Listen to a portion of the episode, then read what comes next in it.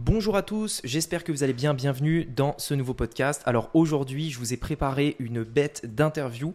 Euh, j'ai interviewé Clément et Erwan euh, du site éditersonlivre.com pour parler justement du fait d'écrire un livre quand on est entrepreneur, ou même pas d'ailleurs, euh, pour tout simplement gagner en notoriété, etc. Et donc en fait, j'ai trouvé ça génial parce que c'était pile en lien avec ce qui se passe aujourd'hui. Je suis en train d'écrire moi-même mon livre et donc j'ai pu également poser tout un tas de questions qui concernent des personnes qui sont déjà avancées des personnes qui peut-être réfléchissent au fait d'écrire un livre mais qui ne savent pas si elles doivent le faire, quel est le potentiel qu'on peut attendre d'un livre, à quoi ça sert, qui doit le faire? Bref, on va répondre à toutes ces questions dans ce podcast. Je suis super enthousiaste à l'idée que vous écoutez cette interview et je vous laisse tout de suite avec cette interview après le générique. Business en ligne, investissement et mindset. Mon nom est Rémi Jupy et bienvenue dans Business Secrets. Alors salut euh, Erwan et salut euh, Clément, merci d'avoir accepté euh, mon invitation. J'ai voulu vous faire intervenir dans le podcast pour parler un petit peu de ce que vous faites. Vous avez le donc votre business c'est éditersonlivre.com et en gros vous aidez des entrepreneurs à écrire un livre etc. Je me suis dit que c'était vraiment un sujet hyper intéressant à débattre dans le podcast parce que moi je suis en train d'écrire mon livre justement donc, j'avais aussi des questions personnelles à vous poser par rapport à ça. Donc, j'en profite aussi. Et je pense qu'il y en a beaucoup peut-être qui, euh, euh, qui ont aussi, euh, je pense, des questions sur ce sujet-là. Donc, c'est hyper intéressant. Donc, je vous laisse vous présenter un petit peu, dire un petit peu ce que vous faites dans éditersonlivre.com. Et puis après, j'aurai quelques questions qu'on pourra explorer ensemble. Yes. Bah écoute, yes, bah, merci Rémi déjà pour, pour l'accueil sur le podcast. donc moi c'est Erwan, euh, avec Clément, du coup, on a fondé euh, éditersonlivre.com euh, il y a un peu moins de trois ans maintenant. Et ce qu'on fait, c'est qu'on accompagne les entrepreneurs à écrire et à publier leur livre pour le mettre au, service de leur activité, au service de leur business, parce qu'un livre, c'est bah, d'abord un moyen de, gagner en visibilité, en notoriété sur un marché. Et puis, c'est également bah, un produit d'appel quand on a notamment une activité en ligne et puis même une activité tout court euh, puisque finalement derrière un livre, étant donné que tu gagnes en, visibilité et en crédibilité, bah, tu es plus à même d'acheter chez cet auteur que chez quelqu'un qui n'a pas écrit un livre. Donc euh, voilà ce qu'on fait maintenant depuis, euh, depuis à peu près trois ans. On a eu l'occasion d'accompagner pas mal d'entrepreneurs depuis et ça fait que grandir et ça fait plaisir. Puis Clément, je te laisse, je te laisse t'introduire également. Ouais, donc du coup, bah, merci euh, Rémi de nous accueillir euh, sur ce podcast. Euh, Erwan a tout dit, hein, on accompagne les entrepreneurs à écrire et publier leurs livres. on en parlait aussi un petit peu juste avant le podcast, c'est que pour la plupart des, gens, écrire un livre, ça représente un vrai projet de vie. Il y a des personnes qui vont écrire un, deux, trois, quatre, cinq livres dans leur vie, et il y a des gens, s'ils en écrivent un, c'est déjà énorme, c'est un vrai, vrai, vrai projet de vie. Et donc c'est pour ça que qu'on accompagne ces entrepreneurs-là parce qu'il faut être accompagné quand on écrit un livre. Il y a toute la phase évidemment après le livre de, publication, de mise en ligne, de communication, de promotion qui est extrêmement importante. Mais sur la phase de rédaction, euh, ça peut prendre du temps. C'est un processus qui est assez long, la, rédaction de livre. C'est vrai que quand on parle de business en ligne, on a souvent euh, en tête voilà, des, euh, ce, processus très rapide. Voilà, on va mettre en place un tunnel, on va mettre en place un site internet, on va mettre en place des, ads, on peut mettre en place beaucoup de choses et on attend des résultats rapidement. Quand on se lance dans l'écriture d'un livre, c'est un processus qui est un peu plus long il faut être accompagné pour ça. il faut quelqu'un qui, euh, te motive et qui, va faire euh, en sorte de concrétiser ce projet qui peut représenter encore une fois un vrai projet de vie. Donc voilà, c'est quand, on accompagne des entrepreneurs, eh bien, ils, se dévoilent, on, comprend leur parcours, on comprend aussi parfois leur enfance. Un livre, c'est, il y a beaucoup de la personne dedans, donc euh, c'est des, vrais projets à chaque fois pour nous et c'est important de, voilà, de les accompagner sur le long terme, quoi, ces entrepreneurs. Donc voilà ce qu'on fait et euh, hâte de répondre à toutes ces questions. Et bravo de t'être lancé, toi, dans cette aventure également, puisque ton livre sort prochainement. Ouais, c'est ça. C'est ça. En plus, euh, il va faire autour de 300 pages, donc euh, ça fait un, moment que je suis dessus. quoi. c'est un, gros truc. Du coup, euh, juste avant de démarrer, tu disais, Erwan, que vous aviez travaillé avec des entrepreneurs, etc. Est-ce qu'il y a peut-être quelques noms que quelqu'un connaisse si ils sont dans ce domaine-là? Puisque le business en ligne, surtout, c'est un petit monde. Est-ce qu'il y a des noms peut-être avec qui vous avez travaillé qu'on pourrait, qui pourrait connaître ou des choses comme ça? Euh, ouais, écoute, bah, tout a démarré vraiment le shift entre parce qu'on a fait pas mal de choses quand même entre pour y venir, à moi l'accompagnement euh, haut de gamme sur, sur, avec les offres qu'on a actuellement, mais tout a vraiment démarré. On a eu ce déclic de se dire ok, on va accompagner vraiment les entrepreneurs quand on a coaché euh, Théophile Hélier. C'est à partir de, là où on s'est dit, OK, cool, c'est plus intéressant de se focus sur, sur ce type de profil. Donc, euh, ça a commencé avec lui, big up à lui s'il écoute. Et, euh, et, derrière, eh bien, euh, ouais, on a, là, on accompagne actuellement Maxence Rigotier, Alec Henry également, pour, pour citer, on va dire, les plus connus de l'écosystème business en ligne francophone. Et puis, puis voilà, mais derrière, on accompagne également des profils moins, moins connus, entre guillemets, euh, et c'est ça qui fait la beauté, c'est que certains livres de personnes qui ne sont pas forcément connues peuvent derrière vendre plus que des personnes qui, vendent, qui, qui mm. sont, qui ont une grosse audience. Tu vois, c'est, c'est, assez intéressant. Mais, euh, mais voilà, pour, pour résumer. Quoi. Ok, et donc j'ai, euh, j'ai vu que vous, c'était surtout l'auto-édition. Hein. Vous n'êtes pas une maison d'édition, on est d'accord? Vous, vous aidez les gens à s'auto-éditer. et donc, est-ce que vous pouvez expliquer un petit peu ce que c'est? Parce que je, je sais qu'il y en a beaucoup qui confondent ou qui comprennent pas vraiment. Euh, expliquer un petit peu ce que c'est l'auto-édition, justement. Ouais, bah alors pour, euh, pour spoiler un tout petit peu, en gros en ce moment avec Erwan, on est en train de créer notre propre maison d'édition. Donc euh, on, va, on, va commencer à, éditer des gens. Mais jusqu'à maintenant, c'est vrai qu'on était focus sur l'auto-édition. Nous, tout, a commencé avec Erwan où en fait on publiait nos propres livres, on, gagnait notre vie avec nos, nos, propres livres, on gagne toujours notre vie avec nos propres livres qui tournent toujours. et on s'est dit qu'on pouvait aider les gens à s'auto-éditer également et à tout faire en, indépendant. Nous, en fait, c'est simple le processus, on fait absolument tout. Donc, euh, au début, quand on a commencé avec Erwan, euh, on faisait donc de l'auto-édition et donc on rédigeait le livre, on le mettait en page, on faisait la couverture, on faisait la mise en ligne, on faisait absolument tout, tout, tout, tout seul. On avait besoin de personne. Et donc, on aide les personnes à tout faire également en indépendant parce que c'est extrêmement important de comprendre que euh, tout le monde n'a pas accès aux maisons d'édition. Euh, trouver une maison d'édition, c'est un processus extrêmement long quand on est personne. Quand on est un gros nom, c'est assez facile de trouver une maison d'édition parce que les gens voient, euh, voilà, tu as 30 000 abonnés sur YouTube, tu as une audience, tu as une communauté qui te suit, qui est fidèle. Ils savent qu'ils vont gagner de l'argent en publiant ton livre.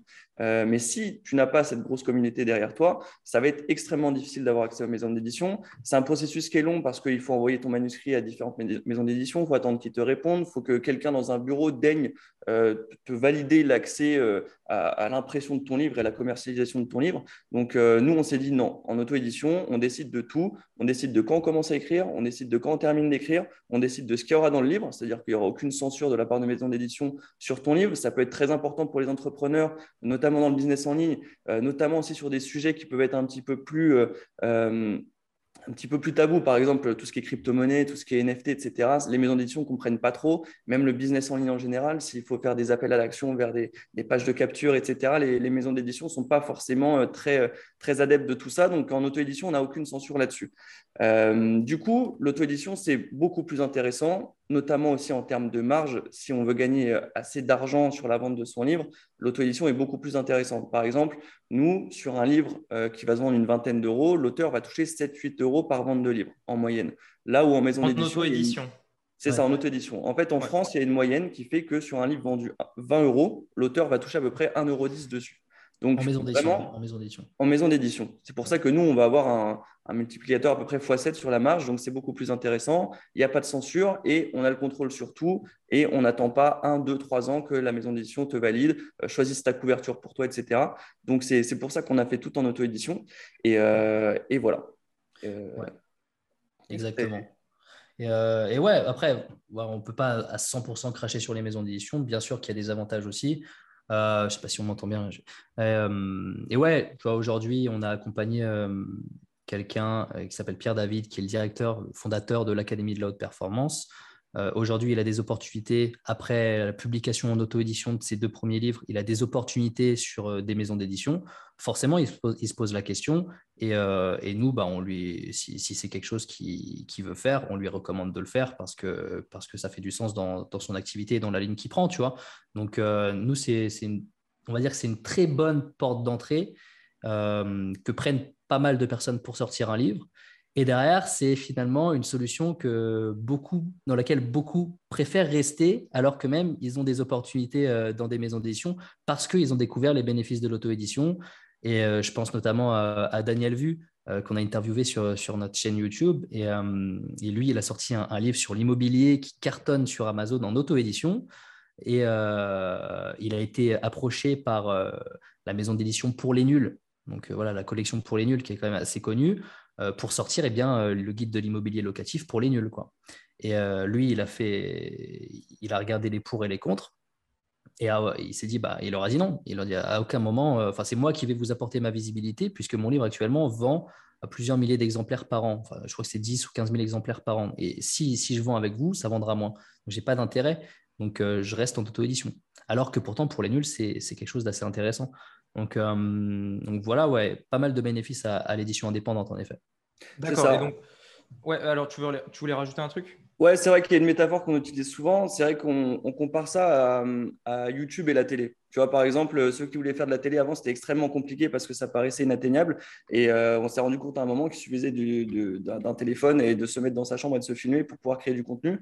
Et, euh, on se rend compte que c'est la même chose avec les maisons d'édition. Ça paraît extrêmement inatteignable quand, on est personne, quand on n'a pas de réseau, quand on n'a pas de contact. Alors qu'en fait, il suffit de faire tout depuis son ordi. Et, et parfois, les résultats sont beaucoup plus impressionnants en auto-édition qu'avec une maison d'édition. Parce que forcément, une maison d'édition, ils ont des milliers d'auteurs à gérer là où, là où on est maître de nous-mêmes en auto-édition. Donc, on fait un peu ce comparatif avec YouTube et la télé. Euh, et, donc, on dit, voilà, pour ceux qui n'ont pas de réseau, pas d'audience, rien du tout, ils peuvent se lancer dès à présent. Et on se dit aussi que ceux qui ont déjà une audience, qui sont déjà très gros, bah, ils n'ont pas beaucoup d'intérêt à aller chez une maison d'édition parce que l'audience, ils l'ont déjà et ils vont réussir à vendre sans, avoir euh, une maison d'édition qui vont prendre 70% de royalties. Donc, voilà pourquoi on préconise l'auto-édition. Maintenant, effectivement, une maison d'édition, ça peut avoir des avantages. Ça a ce côté un petit peu prestige, mais l'auto-édition, ça, ça, va exploser, je pense, dans les prochaines années.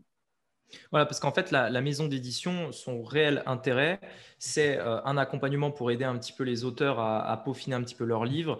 Euh, et surtout, c'est le réseau de publication où, par exemple, tu vas être distribué à la FNAC, des trucs comme ça. Là où en auto-édition, généralement, c'est du e-commerce, généralement et euh, tu vas être sur Amazon, éventuellement peut-être la Fnac ou, d'autres, peut-être si vous en avez en tête. Mais en gros, pour que les, gens, euh, peut-être pour à qui c'est peut-être pas clair la différence entre les deux, l'auto-édition, en fait, on se débrouille pour vendre notre livre, c'est-à-dire on a écrit notre livre, mais on se débrouille pour le vendre. Et la maison d'édition, on a un petit peu, en gros, notre rôle c'est d'écrire, mais pas de vendre, si je comprends bien. C'est Ouais, c'est ça. En auto-édition, on va devoir tout gérer, là où la maison d'édition va vous aider sur la, sur la distribution de votre livre.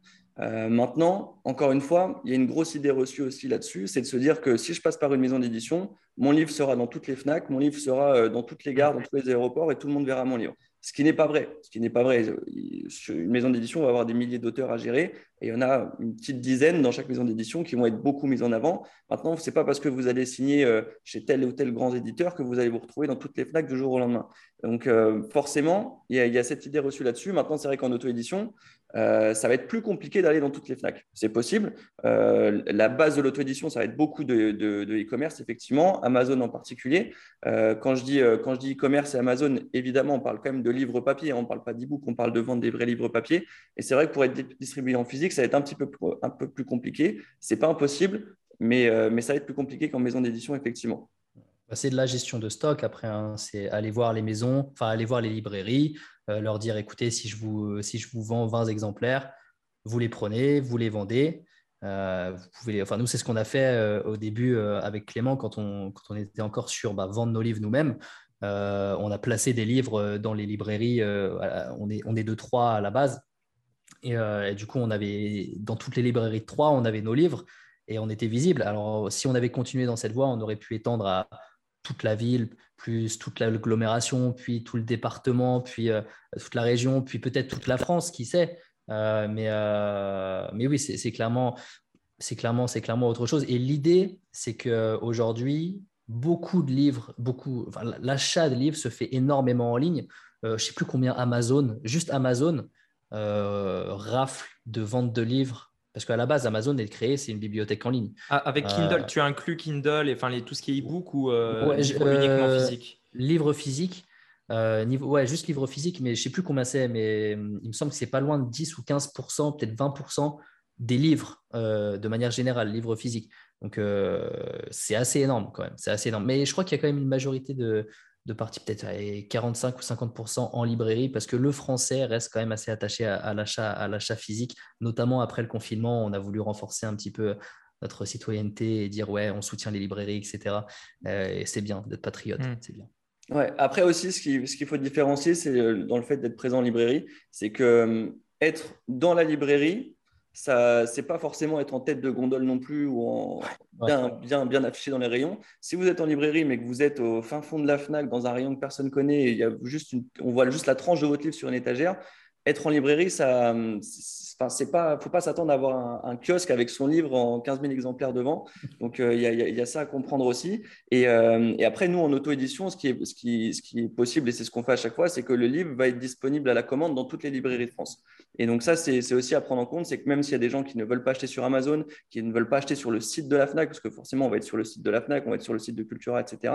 Mais on ne sera pas forcément directement dans les rayons, comme on disait. Par contre, chaque personne peut aller dans sa librairie de quartier et commander le livre au libraire et le recevoir quelques jours plus tard. Donc, l'auto-édition, c'est vraiment en train de se développer. On peut faire énormément de choses et ça présente des avantages vraiment, vraiment intéressants pour les entrepreneurs aujourd'hui. Et ça me permet de, rebondir sur ce que vous disiez par rapport au fait que quand même il y a 80% des livres qui sont vendus dans des points de vente euh, physiques. Et, justement par rapport à ce que tu disais, comme le fait que euh, ton livre il va pas forcément être euh, mis en avant, enfin devant tous les autres. Non, je, disais que c'était sur Amazon qu'il y avait 20%, mais du coup contre la Fnac.com, Cultura.fr, etc. Tout ça c'est de la vente en ligne. D'accord, ok. Mais il y a quand même une majorité qui est vendue en physique et, et, qui, enfin, on reste en fait toujours sur des points de vente physiques pour la majorité. Et moi c'est vrai que je me suis posé la question qui était, moi je viens d'Internet et quand je cherche quelque chose, je tape un truc sur Internet, je tombe dessus immédiatement. Mais, euh, et parfois, tu tombes à, grâce aux suggestions sur d'autres sujets. Par exemple, tu tapes un livre investissement immobilier, tu sais pas quel livre ou quel auteur tu connais, tu mets investissement immobilier sur Amazon et là, tu regardes les best-sellers, machin, et tu prends celui qui t'intéresse. Mais dans un point de vente physique, en fait, j'arrive pas à comprendre comment ça peut marcher parce que ça m'est jamais arrivé de me pointer dans une librairie en disant tiens, je vais aller dans le rayon investissement immobilier ou enfin, je sais pas. En fait, j'ai l'impression que c'est même plus facile à vendre en réalité sur Internet aujourd'hui, hein, en 2022, enfin à partir de 2022, qu'en en, librairie au final. Ouais, bah c'est un peu là où tout a commencé pour nous avec Erwan. C'est en fait au début, on, a vu cette opportunité de, l'auto-édition et de, créer nos propres livres et vendre nos propres livres. Et là où il y a eu la, bascule, c'est quand on a compris qu'en fait c'était que des algorithmes et que quand tu comprends l'algorithme d'Amazon et quand, tu comprends comment gérer les métadonnées de ton livre lors de la mise en ligne pour vendre ton livre sur la plateforme, euh, là, là, tu, découvres un monde qui est assez exceptionnel parce qu'en fait, c'est comme tu dis, c'est que de la suggestion et c'est qu'une histoire de mots-clés, c'est qu'une histoire de, référencement sur, sur Amazon. Et euh, évidemment, il faut que le livre soit bon parce qu'après, derrière, il y a le nombre de ventes, il y a le nombre d'avis positifs, le nombre de, de, retours clients sur le bouquin qui vont faire que le référencement va s'améliorer. Mais à la base, c'est surtout une histoire de, métadonnées et de, SEO. Donc, euh, donc oui, effectivement, moi, c'est pareil. La plupart des livres que j'ai lus, c'est des suggestions de suggestions de suggestions mmh. sur Amazon. Et là où, là où en, librairie, ça va être beaucoup plus compliqué. Et honnêtement, euh, on ne va pas se mentir, si aujourd'hui on va à la FNAC ou dans n'importe quel gros, gros point de vente de livres euh, en France, euh, ce qu'ils vont mettre en avant, c'est les livres qui sont numéro un des ventes sur Amazon. Ils ne ils font pas forcément par rapport à ce que leur clientèle achète ou pas. Ils regardent le, classement des ventes sur Amazon et ils décident derrière de qu'est-ce qu'on met en, tête de gondole à la Fnac. Donc oui, les achats se font de, de, plus en plus. Il y a encore une, je ne sais pas si c'est une majorité ou si c'est 50-50 d'achats physiques par rapport aux achats en ligne, mais on, converge vers euh, une quasi-totalité des, achats en ligne euh, à terme. Euh, et, c'est marrant, tout à l'heure aussi, tu parlais des ventes de Kindle, mais ce qu'on remarque avec Erwan et ce qu'on remarque avec tous les, tous les clients qu'on a accompagnés, 95% de nos ventes sont des livres papier. À chaque fois, tous nos livres sont disponibles en version papier et en version Kindle, mais tout enfin quasiment la totalité de nos ventes sont des livres papier, donc les gens sont quand même attachés au papier. On n'a pas encore tout le monde qui lit sur des iPads et sur des liseuses, et je ne sais pas si ça arrivera parce que les gens sont attachés au papier, mais en tout cas voilà, même si on achète de plus en plus en ligne, ça reste quand même du livre papier, c'est intéressant de le noter. Ouais, c'est intéressant, en effet. Et par rapport à, ça, donc vous accompagnez des entrepreneurs, euh, donc je pense qu'on, c'est majoritairement des entrepreneurs. Vous accompagnez un peu tout le monde, si j'ai bien compris, mais vous voulez plutôt vous centrer sur les entrepreneurs. Et en plus, de toute façon, les gens qui écoutent ce podcast le sont probablement. Euh, si on est entrepreneur, en fait, euh, qui, qui, a besoin d'un livre, en fait, concrètement? Donc moi, je sais pour quelle raison j'ai écrit le mien, mais par exemple, euh, il y a, y a peut-être quelqu'un qui nous écoute, qui a un business, ou peut-être même qui veut lancer un business, peut-être qui se dit, je peux commencer par un livre, ou alors une personne qui a un business et qui se dit, est-ce que ça a du sens pour moi? Qui, qui écrit un livre, qui a besoin d'un livre, à quoi ça sert bah, la plupart des personnes qu'on accompagne sont des personnes qui ont déjà un business plutôt établi, qui fonctionne plutôt bien et qui sont arrivés à un moment de leur vie euh, et de leur activité où ils se disent Ok, je fais des ventes, ok, ok, j'ai ma communauté, etc. Mais en plus de ça, euh, j'ai besoin de reconnaissance et de m'imposer surtout comme euh, une autorité sur mon marché. Et c'est là, en fait, qu'il pense au livre, puisque le livre, c'est un peu la, euh, sacralisation de. Bah, enfin, c'est pouvoir centraliser toutes ces connaissances dans un seul endroit. Et c'est aussi, aussi un moyen de montrer qu'on est capable de, euh, bah, structurer ses idées et, vraiment de, montrer toutes ses connaissances dans, un, seul, dans un seul support. Euh, il y a pas mal de personnes qu'on accompagne qui ont une chaîne YouTube, des comptes Instagram, etc. Mais finalement, le fait de pouvoir centrer tout ça sur un livre, ça, permet vraiment de s'imposer comme une autorité, puisque c'est encore vu comme euh, quelque chose d'assez élitiste d'être capable d'écrire un livre. Donc ouais, c'est surtout, surtout pour l'autorité. Également, s'en servir comme un produit d'appel, on va dire, dans un, dans un, dans un funnel, puisque tu vois, si tu regardes Russell Brunson, euh, Sabri Subi, euh, tout ce, ce, genre d'entrepreneurs aux États-Unis, en Australie, c'est des personnes qui se servent d'un livre comme, euh, comme, un, comme un produit d'appel dans un tunnel de vente et ça permet d'élever le niveau de conscience en même temps en apportant de la valeur pour un prix très peu cher. Moi, le livre de Sabri, Sabri Subi qui s'appelle Sell Like Crazy, je, je, je crois que je l'ai acheté 10 euros, tu vois. Je l'ai acheté 10 euros. c'est un pavé. Plus shipping. Ouais, en free plus shipping, bien sûr. si, si, ouais. Et puis derrière il, derrière, il garde mon numéro de téléphone et puis il m'envoie des SMS toutes les deux semaines, tu vois, jusqu'à ce que je le bloque. Et, euh, et, puis derrière, il me propose dans son tunnel, bien sûr, une, une formation à 197 dollars que j'ai acheté par erreur. Et, et derrière, du coup, on me propose en plus de ça une formation à 497 dollars. Bref, tu vois, il a son tunnel bien établi, comme Russell Brunson et comme tous les entrepreneurs généralement qui font un funnel euh, free plus shipping ou pas free plus shipping, mais un funnel avec le livre. Et l'idée, c'est ça, tu vois, c'est de se dire, putain, mais si pour 10 euros, j'ai ça, mais j'ai quoi quand je mets 10K dans leur programme, tu vois? Euh, Et, c'est vraiment ça l'idée derrière. Donc, euh, monter et faire monter le niveau de confiance par rapport à, l'autorité, euh, est-ce que vous arrivez à mesurer un petit peu euh, l'avant-après un livre? Parce que c'est très difficile à calculer l'autorité, enfin, à part si on se base sur des chiffres sur Instagram, mais la réelle autorité, c'est pas ça, c'est pas un nombre d'abonnés, c'est pas tout ça. Est-ce que vous arrivez à avoir un, un avant-après? Par exemple, pour une nouvelle personne qui découvre, quand elle passe par le livre, on voit que c'est pas du tout la même qu'une personne peut-être qui a regardé 100 vidéos d'une chaîne YouTube. Est-ce que vous avez des, des, benchmarks, un peu des, critères comme ça que vous pouvez euh, utiliser, enfin que vous avez pu remarquer? Ouais, franchement, le, en fait, le taux de conversion euh, après 100 euh, vidéos YouTube regardées et après la lecture du livre, euh, sur les offres qu'il y a derrière, c'est le jour et la nuit. Et on se rend compte avec les personnes qu'on accompagne que, que, l'autorité, enfin, le livre fait beaucoup autorité. En fait, si tu découvres une personne via une chaîne YouTube ou si tu découvres une personne via un livre, ça change tout, ça change vraiment tout. Et on parlait tout à l'heure, de, tout ce qui est algorithme, suggestion, Amazon, etc. Et il faut vraiment voir aussi les plateformes comme Amazon comme des sources de trafic. En fait, tu peux imaginer te dire, OK, moi, mon livre, je vais faire des vidéos YouTube et mon, appel à l'action à la fin, ce sera de présenter mon livre. Euh, je vais faire des réels, je vais faire des TikTok et l'appel à l'action à la fin sera de présenter mon livre. En fait, là, tu vas, tu vas avoir une audience digitale et que tu vas rediriger vers ton produit physique.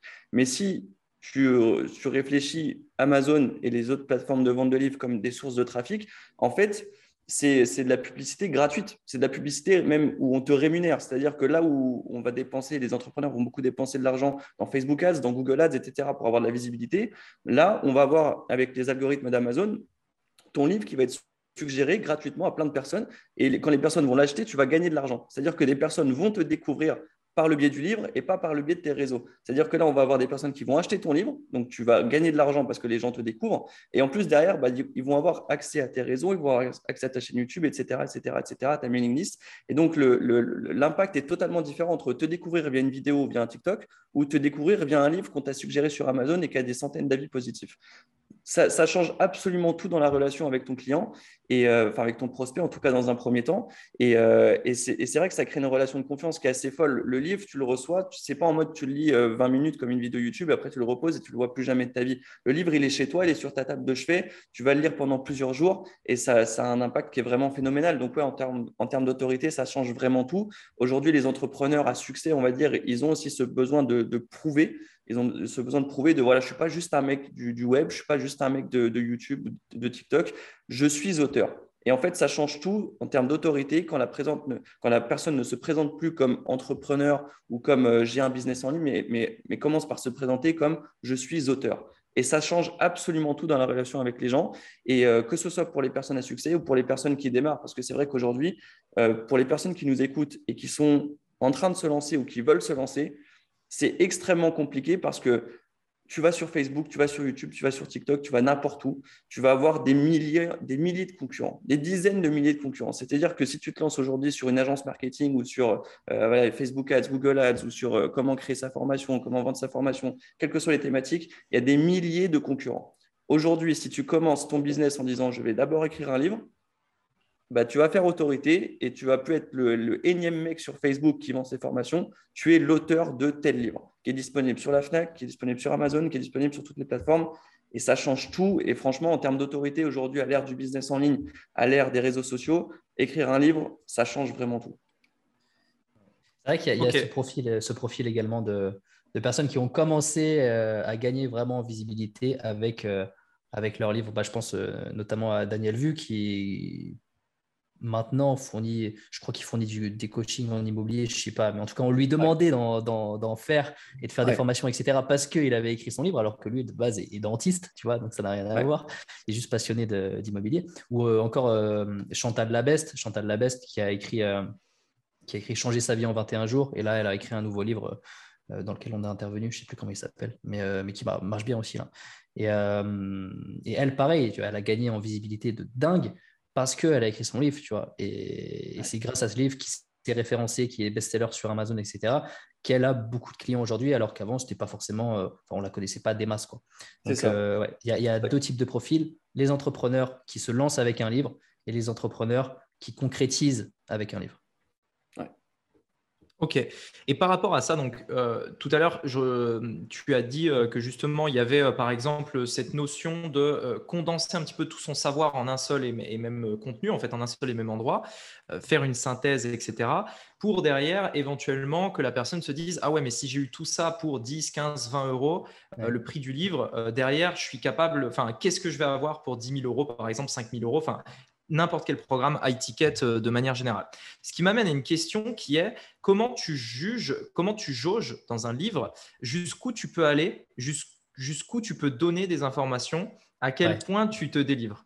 En, fait, on, voit que tu es en train d'écrire ton livre parce que c'est la, question de tous les entrepreneurs qui se mettent à écrire un livre. C'est la question qui revient tout le temps. Bah, en fait, j'anticipe. En fait, moi, c'est des questions auxquelles j'ai réponse déjà parce que j'ai déjà fini d'écrire le livre en réalité. Là, je suis à l'illustration.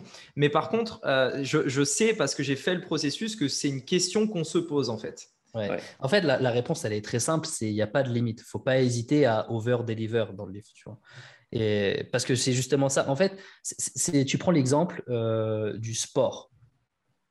tu prends l'exemple du sport. Tu as toutes les vidéos que tu veux sur YouTube pour ressembler à, euh, je sais pas, Schwarzenegger ou à Thibaut InShape ou ce que tu veux. Tu peux devenir aussi musclé qu'eux en suivant euh, toutes, les, toutes les recommandations qui sont données sur YouTube. Simplement, bah, tu vas quand même acheter des programmes chez BodyType ou chez peu importe. Pourquoi? Parce que tu as besoin d'être suivi derrière. Tu vois. Et pourtant, tu as toutes les informations déjà à disposition. Et le livre, c'est pareil. Les gens, ils vont avoir toutes les, informations à disposition, mais ce n'est pas pour autant qu'ils vont les appliquer par eux-mêmes. Ils ont besoin de quelqu'un derrière qui les pousse. Et c'est là que toi, tu interviens en tant que formateur, en tant que coach, en tant que consultant, etc.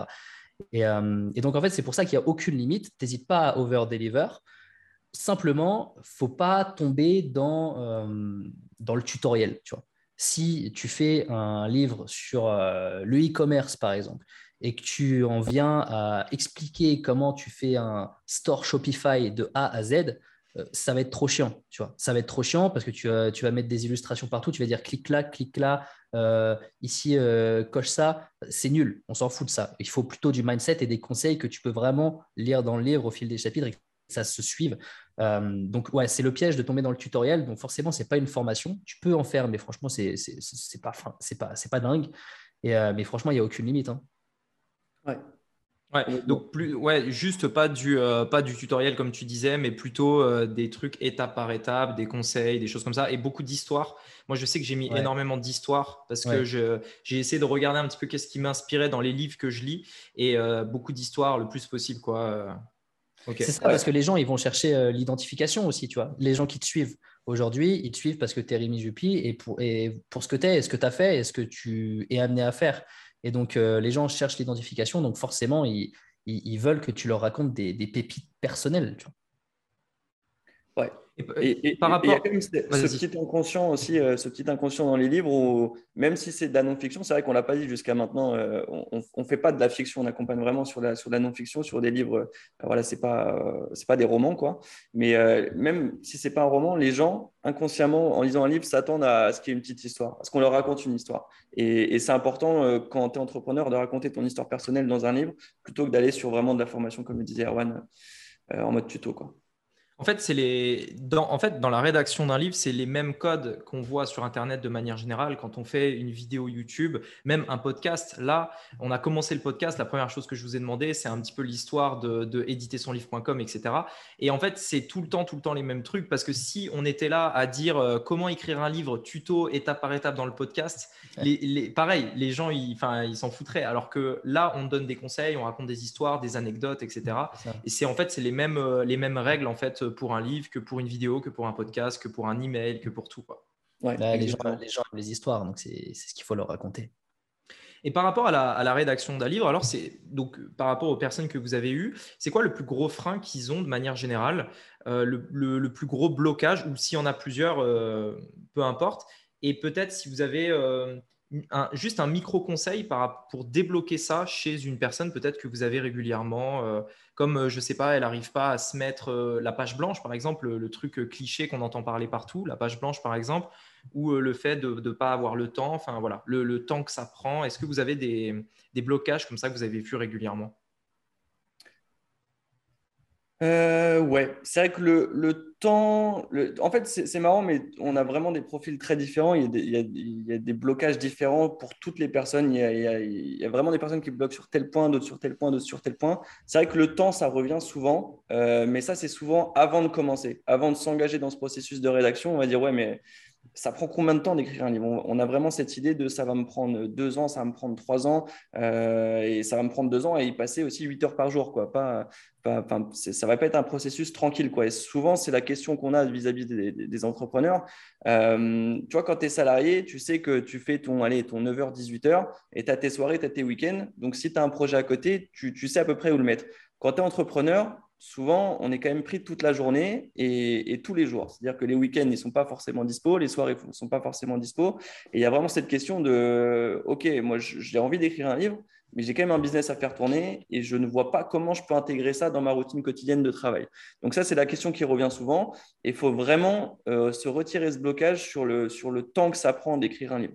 Ça, ça ne prend pas deux ans à y passer huit heures par jour à moins que vous vouliez faire euh, une, collection de livres de, 500 pages où il y aurait 10 livres. Mais honnêtement, si vous êtes expert d'un sujet, si vous êtes entrepreneur sur une thématique précise, vous avez déjà le savoir. Donc, la, phase de recherche, en fait, elle est, beaucoup moins importante que pour un livre classique parce qu'en fait, vous, avez déjà les connaissances. C'est juste après, peut-être ce syndrome de la page blanche, de se lancer, etc. Mais en termes de temps, ça ne prend pas tant de temps que ça. Si on prend un exemple tout simple, on va dire que aller un livre de 150 pages, il va à peu, à peu près faire 30 000 mots. 30 000 mots, si on le découpe en 1000 mots par jour, eh bien, ça fait 30 jours. C'est-à-dire qu'en 30 jours à 1000 mots par jour, vous avez écrit un livre de 150 pages en 30 jours. Et ce qu'il faut qualité. se compte, de, quoi? De qualité. De qualité. De qualité. 1000 mots, mots c'est à peu près quoi? 3-4 pages Word? Si on écrit sur Word, par exemple, c'est. Euh, euh, je ne me rends pas trop compte en. C'est deux pages Google Docs. Word, mais pour faire un comparatif qui est, qui est assez amusant, euh, ouais, excuse-moi, ça a coupé, je t'ai pas entendu, Erwan.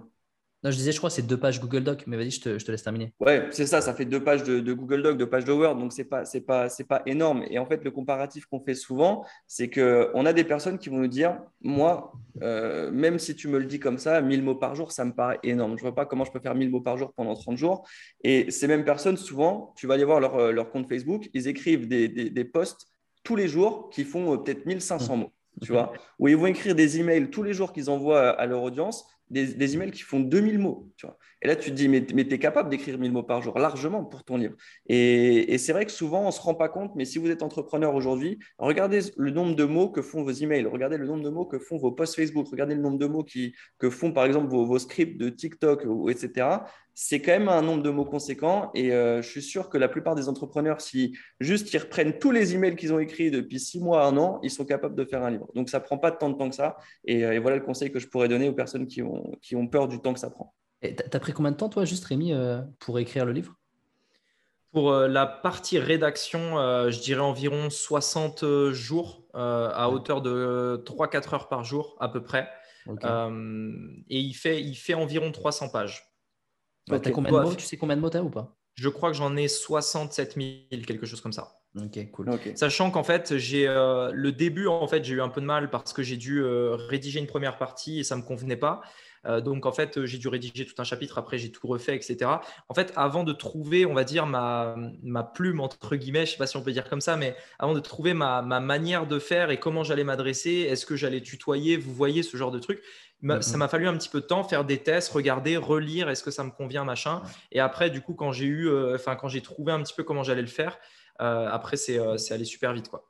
Ouais. Bah, de toute façon, c'est comme tout, hein, ça se travaille. Au début, tu n'as pas l'habitude de le faire tu trouves un mécanisme, tu, tu, tu prends, tu trouves ton truc, tu vois, et puis après, bah voilà, peut-être que la deuxième semaine, tu y as été plus facilement, et puis à la fin, finalement, c'était simple, tu t'y mettais le, le, matin, tu savais comment tu comment allais t'y prendre. C'est ça. Et ouais, c'est comme tout, hein, dans tous les cas. Écrire, c'est pas forcément naturel, tu vois, quand, quand tu as arrêté, enfin, beaucoup de personnes qui, après l'école, arrêtent d'écrire totalement, tu vois. Donc, mm. euh, donc ouais, en tout, cas, en tout cas, bravo, on a hâte de lire ça. Ouais, et tu disais, euh, tu disais 60 jours, et c'est vrai que nous, en, moyenne, avec les personnes qu'on accompagne, ça prend entre 2 et 5 mois pour écrire leur livre. Donc après, tout dépend voilà, de, de, l'engagement que tu mets dedans. Hein. Soit tu mets 3-4 heures par jour, soit tu mets plutôt 3-4 heures par semaine, et forcément, ça va plus aller sur 5 mois que sur, sur 2 mois. Mais, euh, mais c'est vrai qu'on est pile dans le, tu es pile dans la moyenne de ce qu'on a avec les, personnes qu'on accompagne. Donc voilà, ça prend pas un an et ça va pas prendre toutes vos journées non plus. Mais c'est vrai que c'est un, un, investissement en temps et en énergie quand même parce que je ne sais pas l'expérience que tu as eue, mais c'est vrai qu'après 3-4 heures de, rédaction, quand même, euh, ça te prend énormément d'énergie. Ça te prend énormément d'énergie, surtout au début, comme dit Erwan, après, avec le temps, tu trouves ta routine et c'est plus facile, mais au début, ça, ça, demande beaucoup d'énergie de, de se mettre sur la rédaction.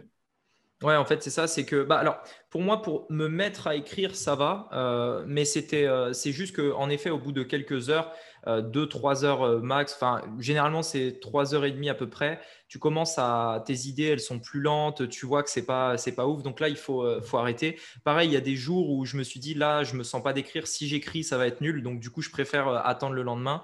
Et voilà, c'est un peu frustrant parce que tu dis, ah, je prends un jour de retard mais mieux vaut ça que, que d'écrire un truc pourri. Euh, enfin, que qu'un chapitre au milieu de ton livre fasse un peu tâche, c'est dommage. Quoi. Ouais. Euh, et, puis, on s'est rendu compte aussi que euh, c'est parfois beaucoup plus compliqué de reprendre, de réécrire un texte qui a déjà été écrit mais mal écrit que de faire un truc en partant de zéro. Donc, c'est ouais, très bien de se dire, de s'écouter et se dire, bon, bah écoute, aujourd'hui, j'ai pas la bonne énergie, j'écris pas. Et plutôt que de faire un truc et de devoir leur taper le lendemain, et finalement, tu vas y passer trois heures à l'écrire, plus 3 heures à le retaper, donc 6 heures, alors que tu aurais juste passé 3 heures à l'écrire bien dès le début, ça aurait été mieux. Quoi. Ouais, c'est clair. Et donc, euh, par rapport, euh, donc pour moi, ce qui m'intéresse aussi de, savoir, c'est pour la, mesure d'un livre à succès. C'est-à-dire, imaginons euh, les, donc les personnes qui nous écoutent ont passé les étapes, elles ont écrit le livre, etc à quel moment en fait tu te dis, enfin je sais que c'est sûr et sûr et sûr et sûr utilisé, c'est euh, je suis un auteur best-seller, personne ne sait réellement ce que ça veut dire, tu vois, ça se trouve le gars il a vendu 10 livres, il est best-seller, enfin il dit qu'il est best-seller, enfin voilà. Euh, donc en fait comment, euh, comment tu mesures ça? À quel moment tu dis ça y est, en gros mon livre c'est un succès? Est-ce qu'il y a un, un référentiel par exemple en France qui sera pas forcément le même qu'aux États-Unis? Est-ce que tu peux dire, est-ce que par exemple, on peut vendre, je ne sais pas, euh, certains livres hyper connus euh, disent un million de, copies vendues? Enfin, c'est des trucs euh, juste énormes. C'est généralement des livres en anglais, etc. Mais donc, en fait, où se trouve la limite de mon livre, il, a, il marche ou alors le marché, enfin, il n'a pas vraiment pris, les gens ne sont pas vraiment intéressés? Bah Déjà, le, ouais, le, dire que tu es best-seller, euh, déjà, tout le monde peut le dire sans l'avoir vraiment été. En soi, il n'y a pas de définition de ce qu'est un best-seller. Euh, pour certaines maisons d'édition, en fait, c'est propre à, chacune à chaque maison d'édition. Pour euh, des grosses maisons d'édition comme Gallimard ou ce genre de choses, un best-seller, ça va être plusieurs dizaines de milliers de ventes. Pour une petite maison d'édition, 2000 ventes, c'est déjà un best-seller chez elle. Euh, quand tu es en auto-édition, tu as encore moins de référentiels puisque euh, bah, tu ne compares pas à d'autres livres de, ta, de ton entourage puisque tu es seul, tu vois, tu es mm. indépendant. Euh, et donc, Là, nous, c'est ce que c'est ce que nous, c'est ce qu'on fait avec nos clients, c'est que déjà, on optimise tout ce qui est référencement SEO du livre pour pouvoir le placer en tant que best-seller sur Amazon. Puisque Amazon, on sait qu'ils ont des, des, sortes de bandeaux là, qui s'affichent orange sur les produits euh, les, mieux, les mieux rankés. Et, et, donc ça, il y a des stratégies pour pouvoir placer un livre en best-seller en faisant un certain nombre de ventes. quand je dis un certain nombre de ventes, c'est-à-dire qu'à partir de 5, 10 ventes par jour d'un livre, on peut être best-seller sur Amazon en suivant les, bonnes stratégies. Maintenant, ça ne veut pas forcément dire que à, si tu fais en vrai, un livre qui vend une fois par jour, on ne peut pas dire que ça soit un best-seller, tu vois. Hmm. Euh, ça fait 30 ventes par mois. Euh, ça fait quoi? Ça fait 360. Euh, non, ça fait quoi? Ouais, ça fait quand même. Il y a 365 jours dans une année, si tu veux la réponse. je, te, le donne comme ça, c'est cadeau. Il y a 365 ventes par an, du coup c'est pas fou, c'est pas fou. Euh, mais pour avoir échangé avec des personnes qui sont, euh, qui sont éditées par des maisons d'édition, puisqu'on va dire que c'est quand même en termes de notion best-seller, le terme best-seller, c'est plus par rapport à elle qu'il faut se référencer, se référer. Euh, on va dire qu'à partir de 2000, 3000 exemplaires vendus, ça commence à être quelque chose d'intéressant. Tu vois. Des livres qui, qui ont fait. qui ont au total ou par an? Ouais, au total. Au total. Ok au total, ça, reste intéressant. Maintenant, tu n'es clairement pas un New York Times, enfin, tu n'es clairement pas, voilà, pas mm. le best-seller de l'année, tu vois. Mais ça, reste déjà intéressant. Euh, il y a des grosses maisons d'édition qui, euh, je pense à Erol notamment, qui a quand même édité euh, Stan Leloup, ou Tammy Kabash, tu vois. voilà, des, livres qui font 3000, 4000, 5000 ventes en un an et demi, deux ans, ils sont contents, tu vois. tu vois, pour, pour, te dire, si on prend l'exemple de Chantal Labeste, je crois qu'elle fait du 3000 euh, ventes à l'année en auto-édition. Donc là, on peut dire que c'est des véritables best-sellers indépendants.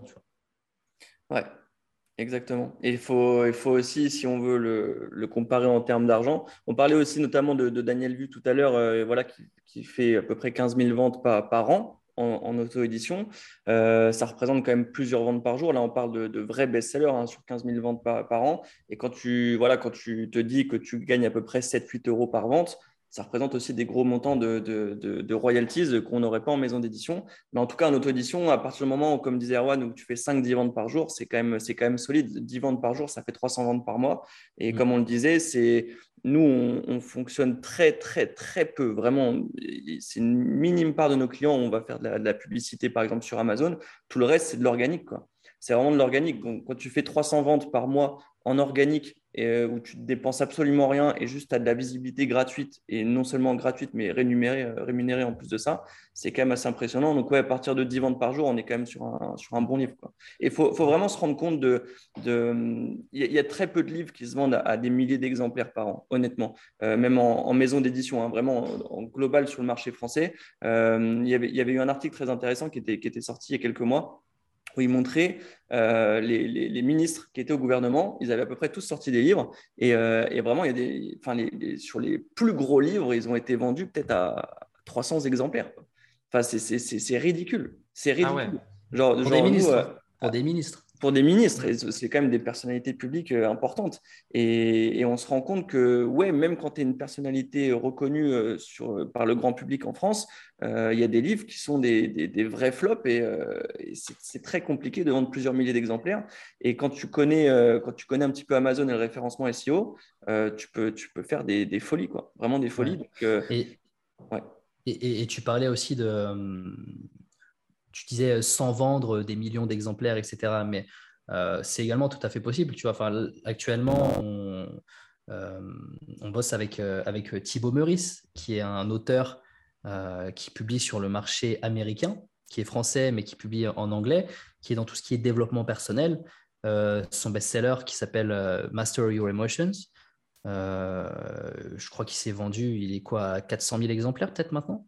Ouais, 400, 500 000 exemplaires. En anglais, ouais en auto-édition euh, aussi ou euh, Exactement, ouais, en, full auto-édition? Et lui, il est édité maintenant dans, dans plus de 15 pays euh, parce que les maisons d'édition voient le best-seller que c'est aux États-Unis. Et du coup, ils, viennent le voir, ils écoutent, vas-y, on t'édite. Du coup, il est dans, dans, pas mal de pays d'Asie, dans pas, pas mal de, de pays d'Europe de l'Est, il me semble. il est partout. en vrai, il est partout. Et, et ça, en étant auto-édité. et enfin, lui, c'est pour le, pour le coup ce qu'on appelle un full-time author, tu vois. C'est-à-dire que sa vie, c'est écrire. Euh, lui, il n'a pas de business à côté, etc. Il n'a pas écrit pour euh, s'en servir comme un produit d'appel ou quoi. C'est vraiment sa vie d'écrire des livres. Et d'ailleurs, on, bosse avec lui maintenant pour, pour changer ça un peu. Mais euh, voilà, c'est tout à fait possible de vendre des centaines de milliers d'exemplaires en total indépendant. Quoi. Et là, pour le coup, on parle d'auto-édition, mais au-delà de l'auto-édition, c'est même pas l'auto-édition où il faut faire beaucoup de choses. Il a juste publié son livre sur Amazon et c'est tout. C'est tout. Il n'est pas sur la FNAC ou sur d'autres librairies américaines ou quoi que ce soit. Il a publié son livre sur Amazon et il a laissé l'algorithme faire. Et aujourd'hui, il est, auteur international, auteur best-seller international. Son livre Master Your Emotions a plus de 7000 avis sur Amazon américain. C'est juste euh, monstrueux. Et, euh, et ouais, et quand on dit il est full-time auteur, euh, on le voit, voilà, on le voit comme un auteur maintenant, mais à la base, c'était juste un mec qui avait, qui avait, qui avait son boulot tranquille de salarié, qui s'est dit pour le fun, j'écris un livre, qui le publie sur Amazon, et maintenant, c'est devenu un auteur. Mais à la base, il faut pas le voir comme l'écrivain, le génie et tout, etc. C'est un mec comme, comme, comme vous et moi qui était dans sa chambre, qui a publié son livre et qui est devenu un énorme best-seller. Donc, euh, voilà, voilà ce qui est possible en auto-édition et juste avec Amazon, quoi. Est-ce que ces succès un peu euh, comme celui-là et, un peu à la Tim Ferriss où euh, le gars il, sort un livre et euh, ça devient un, truc vraiment mondial, etc. La semaine de 4 heures, pour ceux qui peut-être connaissent pas le, nom, enfin le nom de l'auteur lié au nom du livre, est-ce que ça c'est duplicable en France? Parce que moi, je, pense en fait à Olivier Roland qui a fait son livre euh, Tout le monde n'a pas eu la chance de rater ses études, qu'on pourrait vraiment très fortement euh, associer à la semaine de 4 heures, un petit peu l'équivalent en français. Sauf si vous êtes d'accord avec ça, vous me direz votre avis. Mais on, voit qu'il a fait, je crois, 100 000, euh, il a dépassé les 100 000 ventes. C'est n'est pas un phénomène, enfin, comment dire c'est pas un truc qui a changé la francophonie. Vous voyez ce que je veux dire? Comme il a impacté énormément sur le monde anglophone euh, Tim Ferriss, justement. Est-ce que est-ce que c'est est-ce que c'est possible, vous pensez, ou est-ce que peut-être le, le marché est peut-être encore trop jeune, ou est-ce que vous avez un avis là-dessus? Bah, je trouve qu'on en parle quand même beaucoup d'Olivier Roland et de son livre dans le domaine de l'entrepreneuriat. Euh, je vois beaucoup de personnes euh, entrepreneurs qui nous citent leur livre, enfin qui, qui, parlent de son livre quoi, et qui le prennent comme une référence. Donc je pense qu'il a quand même pas mal réussi à, faire parler de lui et à bousculer un peu les choses. Euh, maintenant, forcément, le marché français, ce n'est pas le marché américain niveau, taille. Donc, euh, à partir de là, c'est impossible qu'il y ait quelque chose d'aussi fort. Euh, maintenant, est-ce que c'est encore trop tôt? Je ne sais pas. Je pense que c'est juste qu'il n'y a pas le bon livre qui est sorti encore sur tout ça. Ouais, c'est vrai. Après, il faut, se rendre compte aussi que le marché français, forcément, il est, plus petit que le marché américain, mais le, marché américain, ce n'est pas juste les États-Unis, c'est le monde entier. Donc, forcément, euh, même nous, en tant que Français, on va, on va, lire la semaine de 4 heures en anglais ou on l'écoute en audiobook, en audiobook en anglais. Donc, euh, c'est vrai que le marché est immense, mais, euh, mais voilà, comme on en parlait avec Thibaut Meurice, lui, il s'est mis à écrire en anglais tout de suite. Il l'a mis sur le marché américain et c'est devenu un best-seller international. Et, et, à la base, bah, c'est un Français. Quoi. Et donc, c'est vrai que l'audience change totalement quand on écrit en anglais.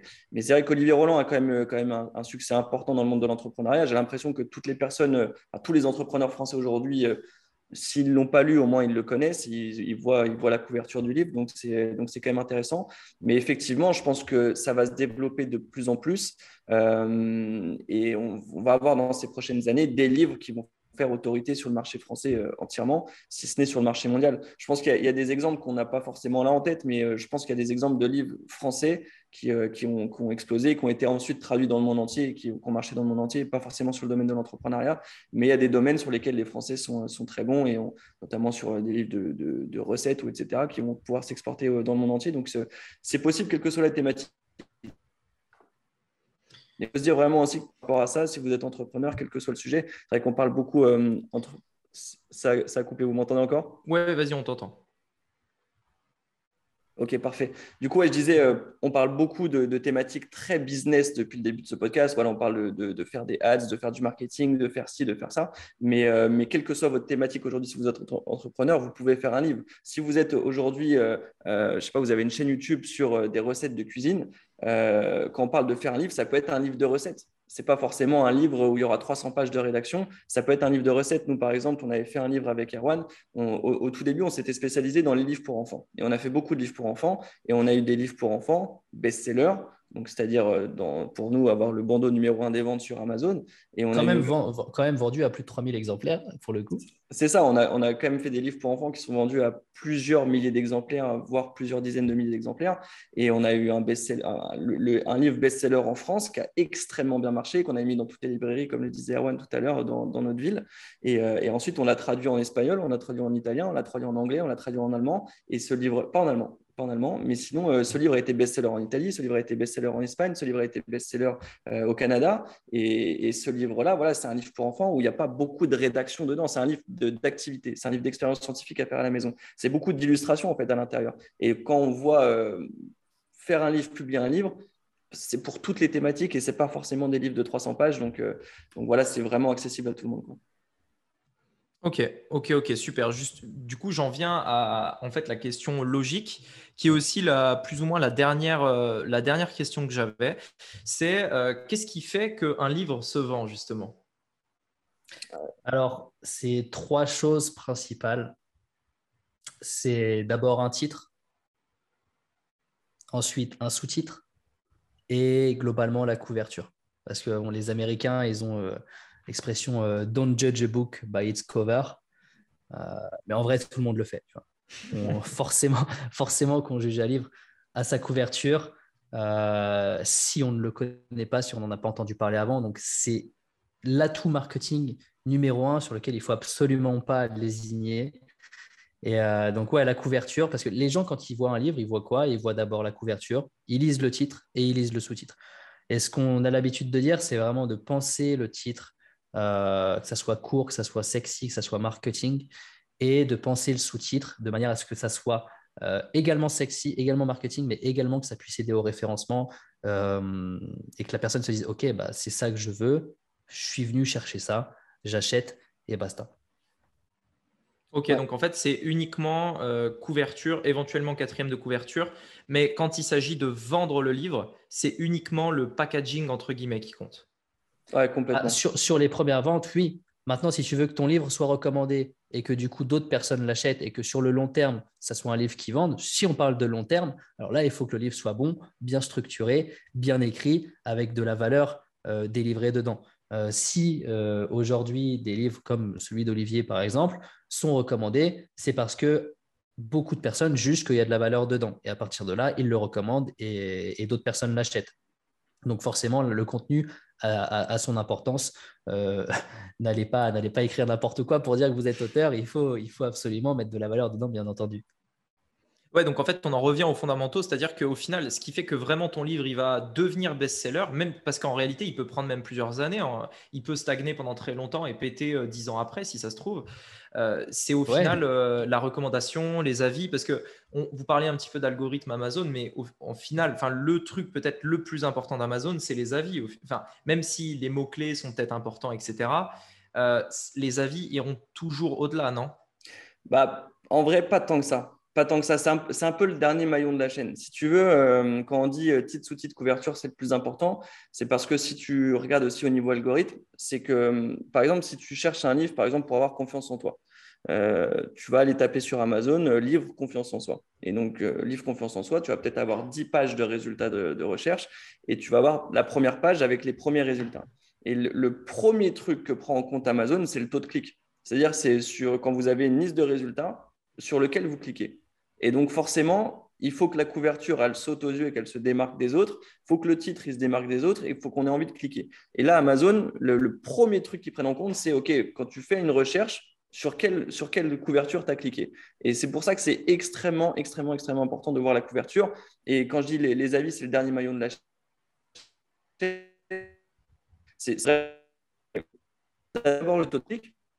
Ensuite, une fois que tu as cliqué sur le livre, tu as euh, bah, le, taux de conversion. Donc, est-ce qu'une fois que tu as cliqué dessus, est-ce que tu l'achètes? Et une fois que tu l'as acheté, est-ce que tu le, est-ce que tu, tu l'as lu en entier? Est-ce que tu le, est-ce que tu as mis un avis dessus? Par exemple, sur les, sur les, sur les Kindle, si tu l'achètes en, version Kindle, en version numérique, Amazon va voir si tu as lu le livre. C'est-à-dire qu'ils vont savoir par rapport à ta tablette, par rapport à ta liseuse, si tu t'es arrêté à la page 5 ou si tu as lu le livre intégralement, et si tu as relu des passages, et si tu as surligné des passages. Donc, tout ça, le, contenu va être important. Et donc, derrière, l'avis qui va être laissé par l'utilisateur va être important. Mais à la base, c'est que la couverture. C'est que la couverture et le titre. Et d'ailleurs, petite anecdote sur, euh, sur la couverture il y a un livre qui a été publié, je ne sais plus quand est-ce que ça a été publié, mais pas, en 82 par Nora Hayden. C'était un livre qui s'appelait Astrological Love, tu vois. Et ce livre-là, donc c'était Nora, elle s'est dit vas-y, je vais essayer de le vendre. Et, et ça vend pas, ça vend à moins de, je crois qu'elle imprime 5000 exemplaires et, et, finalement ça vend, ça vend même pas. Tu vois, c'est vraiment pas un carton, ça vend même pas à 5000 exemplaires. Bref, c'est un échec. elle doit vendre 2000 exemplaires sur les 5000. Voilà, ça se casse la gueule, basta. Et du coup, euh, bah, plus tard, il y a un gars qui rachète les droits d'auteur de ce livre. Et au lieu de l'appeler euh, Astrological Love, donc il change la couverture et il change le titre et il met euh, How to Satisfy Every Woman Every Time. Donc là, ça devient un livre sur la séduction, etc. Et il garde le même manuscrit. Et il change juste la couverture et le titre. Et Nora avait vendu 2000 exemplaires et lui, il en vend 2,3 millions et il est New York Times bestseller. Tu vois. Juste en changeant le titre et la couverture. Et, à partir de là, bah, tu te rends vraiment compte que titre et sous-titre et couverture, ça, ça, ça peut faire des, des millions d'euros d'écart. Clairement. Ok. Euh, est-ce qu'il y a un endroit euh, sur lequel rediriger euh, les personnes qui nous écoutent si peut-être ils sont intéressés par le fait d'écrire un livre et peut-être qu'ils voudraient avoir plus d'infos, réseaux sociaux, sites Est-ce que vous avez un endroit euh, ouais, en vrai, euh, nous, on développe de plus en plus notre compte Instagram, parce qu'on se rend compte que c'est le moyen le plus facile pour communiquer avec les gens. Donc, euh, franchement, si vous souhaitez nous faire part de votre projet de livre ou juste voir ce qu'on fait au quotidien avec les, personnes qu'on accompagne, Instagram, c'est le, le meilleur endroit. Donc, éditer son livre, c'est notre Instagram, éditer.son.livre. Voilà, de toute façon, je suppose que le lien sera en description. Mais, Je vais prendre une photo pour Instagram tout de suite. Hop, comme ça, je vous identifierai dans ma story. Parfait. Et donc, euh, donc après, voilà, on a notre chaîne YouTube. Je crois que c'est Erwan et Clément euh, éditer son livre, je crois, un truc comme ça. Sur, sur, YouTube, on essaie vraiment de développer le format interview pour avoir des retours d'auteurs parce que c'est, je trouve que c'est ce qui est le plus impactant, c'est ce qui est le plus, le plus motivant de voir des personnes qui sont lancées et qui, qui sont lancées dans ce processus de rédaction et qui ont, qui ont terminé et on voit leur livre aujourd'hui. Parce que c'est, vrai que c'est ça qui est marrant aussi quand on a des, des retours d'expérience, c'est qu'on voit quelqu'un parler et derrière, il a juste tapé son livre sur Amazon et on voit le résultat. Donc, euh, on voit les avis, on voit le, on voit le bandeau numéro 1 des ventes, ça fait plaisir. Donc, euh, ouais. sinon bah, directement, directement sur, sur le site internet, hein, éditersonlivre.com. Le nom de la marque, c'est le nom du site. Donc euh, voilà, assez simple à retenir. Exactement. Bah, je, mettrai les, je mettrai les liens dans la description du podcast et puis euh, comme ça, s'ils sont intéressés, ils, pourront aller voir. En tout cas, merci beaucoup pour le, temps que vous avez pris et la réponse aux questions. Franchement, il y a eu énormément de valeur. Hein. Je pense que ceux qui ont écouté s'en rendent compte et s'ils voudront aller plus loin, comme ça, ils pourront aller voir. Merci à vous et puis à très vite alors. Merci beaucoup. Merci à toi, Ami. Salut.